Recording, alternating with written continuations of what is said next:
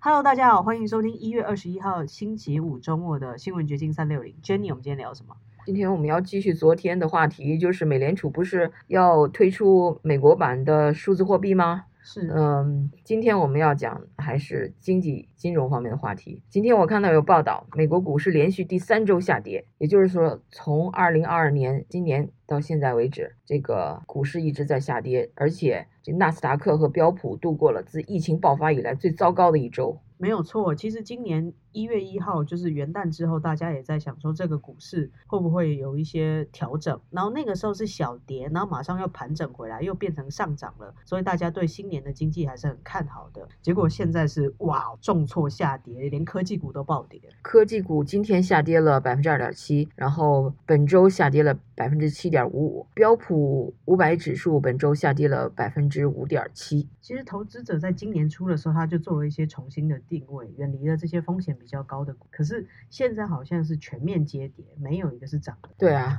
然后我又看到一个二十日，也就是昨天出来的一个论文，这个论文是由 GMO 这个对冲基金的创始人，非常著名的一个被人称为 legendary，就是传奇性的投资家，他的名字叫 Jeremy Grantham，他写的一篇论文，语不惊人死不休的那种，他就说。美国正在经历史上第四大超级泡沫，即将破裂，美股将暴跌百分之五十。没有错，这 Grantham 他其实一直都是在提醒大家，经济过热，然后这个市场是一个泡沫，要大家去小心，不要再过度投资。他其实去年就已经警告过，即将要泡沫化，但他这次更强烈，而且提出了一些很明确的可能会崩盘的原因。对于不了解他的人，你可以看看他的履历啊，在他五十年的职业生涯中，曾经多次。在大泡沫前成功逃出，包括一九八七年日本股市破灭之前，他就果断离场。然后两千零六年，也就是在次贷危机发生之前，他就预测将要发生次贷危机。早在二零二一年初的时候，Grantham 就曾经发出非常尖锐的警告，他说：“美股巨大史诗级泡沫的破灭将成为很多人一生中最大的投资失败。”但是啊。这次他的 prediction 没有立刻实现，至少在二零二一年，由于美联储和众多的央行齐心协力稳定市场，不仅没有让风险市场崩盘，还促使其价格在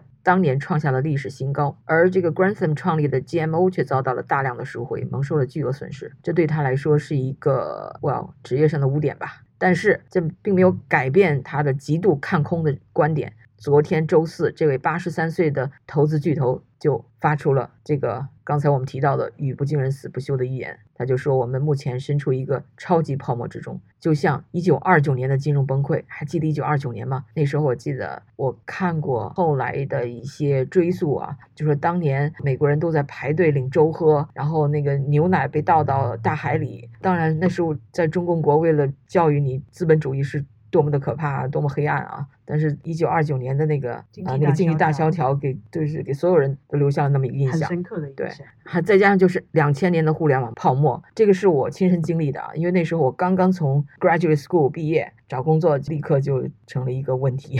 然后就是二零零八年的金融危机，这也是我经历的。因为当时我们刚对啊，刚刚买了房子，然后这个房价就立刻大跌。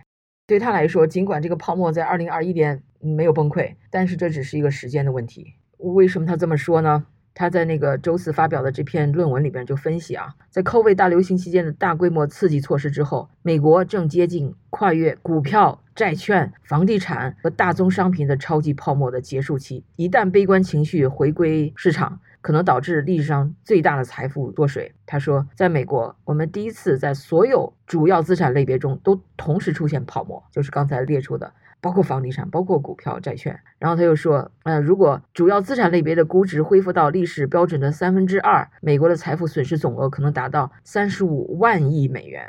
哇，三十五万亿，现在都以万亿来计了啊！像动不动那个，比如那个拜登的 Build Back Better 那个计划，投资计划就是多少多少 trillion，现在都以 trillion 来计，以前都是十亿啊，billion，现在都是 trillion 呀，以前以兆是到兆来计算这个货币单位，所以就是说。从这个用词就可以看到，这个纸币都在贬值了，都在通膨。Grantham 还说：“我对超级泡沫感到痛惜，并且这要怨美联储和其他金融当局允许并给他们这个泡沫的形成提供了便利。这个痛惜的主要原因之一就是泡沫在收缩时造成的损失未被充分认识。”意思就是说，美联储从来没有在这个泡沫经济中吸取教训。Grantham 就说，这些经济机构似乎从2008年、2009年的废墟中吸取的唯一的教训就是，我们没有采取足够的刺激措施来解决这个问题。他们就觉得好像我们的这个救市措施还不够，就是这些美联储啊，还有这些其他的经济机构。但是对 Grantham 来说，这种所谓的救市措施正好就是没有汲取教训的。反应 g r a n s o m 为什么会认为现在是一个所谓的泡沫阶段？是因为有太多的网红股，还有电动车股的疯狂买盘，还有无厘头的加密货币崛起，当然还有动辄数百万美元的 NFT。他觉得这一些都是一个泡沫化的征兆，就是泡沫形成的征兆。对啊，比如你像这个比特币就甭提了啊，这么火，很多人都在投资。还有狗狗币，就这样的，因为一个玩笑而弄出来的一个数字货币，也被炒得不亦乐乎。这就说明这到了泡沫阶段嘛，实在是没有基本盘，然后没有黄金本位或其他支撑的经济基础的东西，无预期的一直在上涨。对，这个超级泡沫不仅仅是在股市，大宗商品市场也处于初期的泡沫之中。他认为啊。债市更是难以幸免，而且这将是全国，这将是全球房地产史上最广泛、最极端的泡沫。就现在，美国的房地产已经涨得很高了，因为疫情之下又促进了这个房地产的这个升值，很多人都在家里办公，大家都开始买大房子。但是 Grantham 就说，今天美国的房价是家庭收入的最高的倍数，是去年创下百分之二十的涨幅之后。甚至超过了二零零八年，他写二零零六年，实际上就是啊，我们通常指的二零零八年那个次贷危机那次房地产泡沫。所以说现在已经超过了当时的那个泡沫了，这个房地产的所谓的价值。的确哦，尤其是在加州住，加州居大不易，这里的房价已经翻了两番，很多以前中产阶级可以购买的 house 的价钱，现在 condo 都买不起，完全就是翻了两倍。对啊，所以这个总结这一切吧，他。把这个都归咎于美联储，Grantham 就说，过去二十五年发生的泡沫事件，他都归结为美联储糟糕的货币政策。他说，自从这个 Alan 呃 Greenspan 担任美联储主席以来，在美联储的帮助和教唆下，市场形成了连续泡沫，因为他们让钱变得太便宜，然后又在市场回调时急于救助市场，就是急于出台一些救市措施。所以他是认为美联储的这种救市措施太多，导致大家轻忽了泡沫的严重性。他是说这些泡沫本来就是美联储给培养起来的，然后等它一崩溃的时候，他又来救市，所以他没有让这些人们从自然的崩溃中汲取教训，而是继续让他让他在这个恶性循环中不断的循环呀。但是 Gramson 还是给了大家一些比较积极的建议，就是在即将面临的这个泡沫危机里面，他提醒大家可以去瞄准一些新兴市场。对，他说现在应该卖出美股，转而买入估值较低的日本和新兴市场的股票，同时持有一些黄金和白银来抵御通胀。之后等到美股价格重新具有吸引力的时候，再配置资产。我所以他还是 positive 的，我觉得对比较正面一点。还是对未来还充满了希望，还还等着美股重新在。如果像他 predict 这样，美国的三十五万亿的资产要被蒸发，美股要跌破啊百分之五十，你觉得还它还会重新具有吸引力吗？这市场还会恢复吗？我是相信美国的这个经济基本盘并没有毁掉。那如果说在这样子蒸发之后，美金又下跌嘛？但迟早会恢复的，因为经济基本盘还在，只是这个时间长短的问题。他的意思就是说，那你可以保有多少现金，你就去把它换成更稳定的黄金或者是白银吧。那等着一个时间到了，你再重新配置资产，也只能这样。倒不是说整个经济会崩溃，而是说它一定会有一个很大的下挫，那就尽量保本呗。对，那我觉得还是在这个社会还一切还。还算是正常的情况下吧。如果来一个更超乎我们想象的天灾人祸的话，这个你就是买了再多的黄金白银，如果没有了实际的商品，这黄金白银能买什么东西？能换什么东西啊？这个时候可能要买大米跟水了。OK，今天是周末，我们再讲一个关于电影的事情。我看到美国之音有这么一个专访，是专访一个叫施瓦策尔的媒体人，标题是“争夺文化霸权”。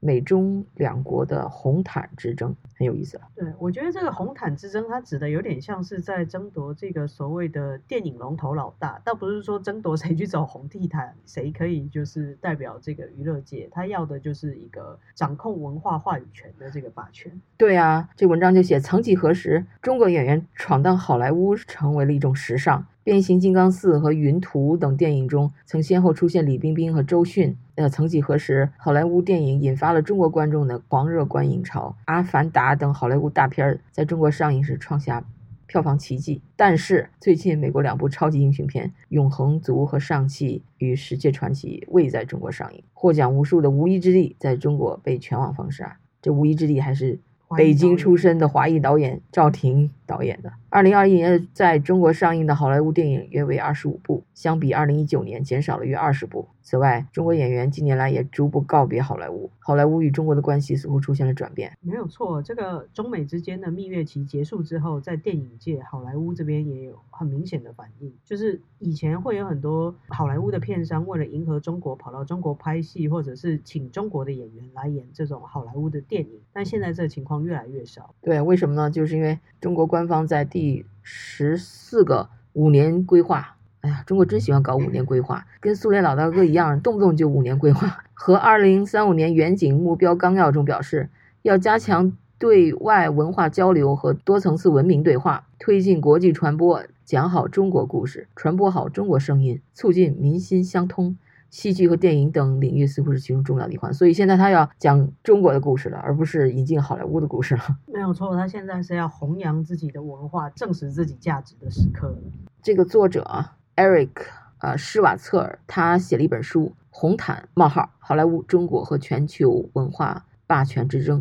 他也是《华尔街日报》洛杉矶分社报道电影行业的记者，嗯，这个是施瓦策尔。然后他认为，中国已经将自己的电影产业建设为向世界其他国家输出国家议程计划的重要组成部分。他还表示，随着中国重新划定世界地缘政治格局，他希望利用自己的电影来重新划定文化边界。实际上，也就是用中国的文化来影响全世界。但是，可能吗？这个全世界的人都趋之若鹜的喜欢看。好莱坞电影，这已经是好好几十年都是这样了。你觉得在近几年会形成一种大家都喜欢看中国的主旋律电影的那种风气吗？我不知道，反正用我个人来说，我是看不下《战狼》啊、《红海行动》啊这些在中国票房过亿哦，不是过亿，过百亿的这些所谓的主旋律大片，就是我觉得很难让西方或者是不同。体系文化价值的人接受这样子充满了战斗式的氛围的电影，对啊，所以这个中国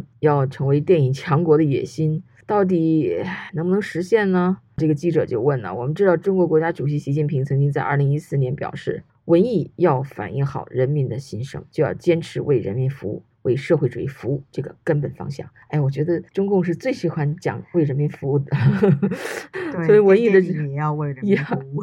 可是，可是人民在中共的那个他的真正的那个意识里面是最草芥的。十四亿人口，他随时都可以牺牲，都是韭菜，都可以随时收割啊。对啊，这真是一种叫什么 hypocrisy 啊，说一套做一套啊。作为文艺的重要组成部分，中国似乎将自己的电影业打造为向世界其他国家输出国家议程计划的重要部分。您对此有什么看法？然后这个作者就说，中国的影响力似乎已经越来越强，文化已经成为其中的一个主要因素。在很多方面，中国正在复制美国在二十世纪的做法。即通过电影和电视节目向其他国家介绍文化。我一直觉得，观看一部希腊、泰国、印度尼西亚或其他国家的电影是了解当地生活的最好方式。因此，在过去五六年里，很多中国电影被送往世界各地的影院或电视台。在许多情况下，这些做法是由国家支持的，所以就是说，中共在资助这些电影。但是我们在美国没有看到有多少中国片上映啊。的确是这样子，而且我觉得看到这样子的影片，并无助于我了解中国。我们看到一些其他国家的片子，比如说我看到印尼的、越南的，我可以因此而了解当地的文化。但是看中国输出的片子，我看不到真实的中国啊。对啊，那都是 staged。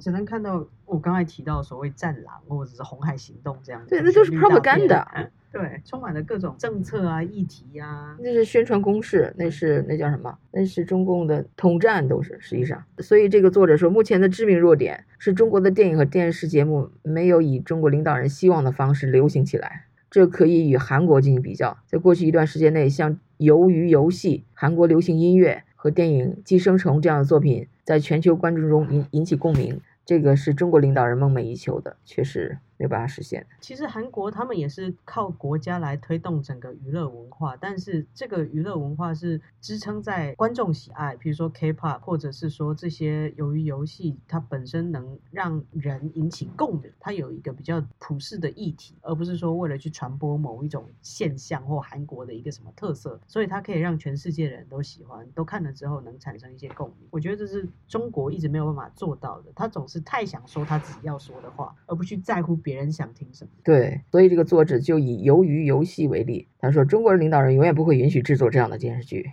中国决定出口的很多东西都是非常保险的娱乐产品，甚至有研究表明，中国决定出口的作品比中国观众能够看到的更保险。所谓保险，就是中国官方的政治正确喽。对于中国官方会选择最保险的作品，我认为这意味着其作品缺乏让其成功的关键点。其次就是观众其实是非常聪明的。他们知道自己什么时候会被迎合，所以每当中国决定出口一些充满爱国主义色彩的电影时，观众知道中国是在向他们推销这种理念。那就是这样啊，观众不会买账的啦。你就是一个宣传攻势，这谁都可以看得出来。但这也很难说，你知道吗？因为的确有一些大陆的年轻朋友，就跟我年纪差不多人，跟我推荐去看《战狼》或者是所谓的《红海行动》，我都觉得啊，他是真的觉得好看才跟我推荐，我都傻眼了。那是因为他是在那个环境下长大的。对他觉得为什么这个所谓。拯救世界的英雄只能是美国人，只能是 Tom Cruise，为什么不可以是吴京？所以他觉得换一个人来演也行。所以说这就是又掺杂了。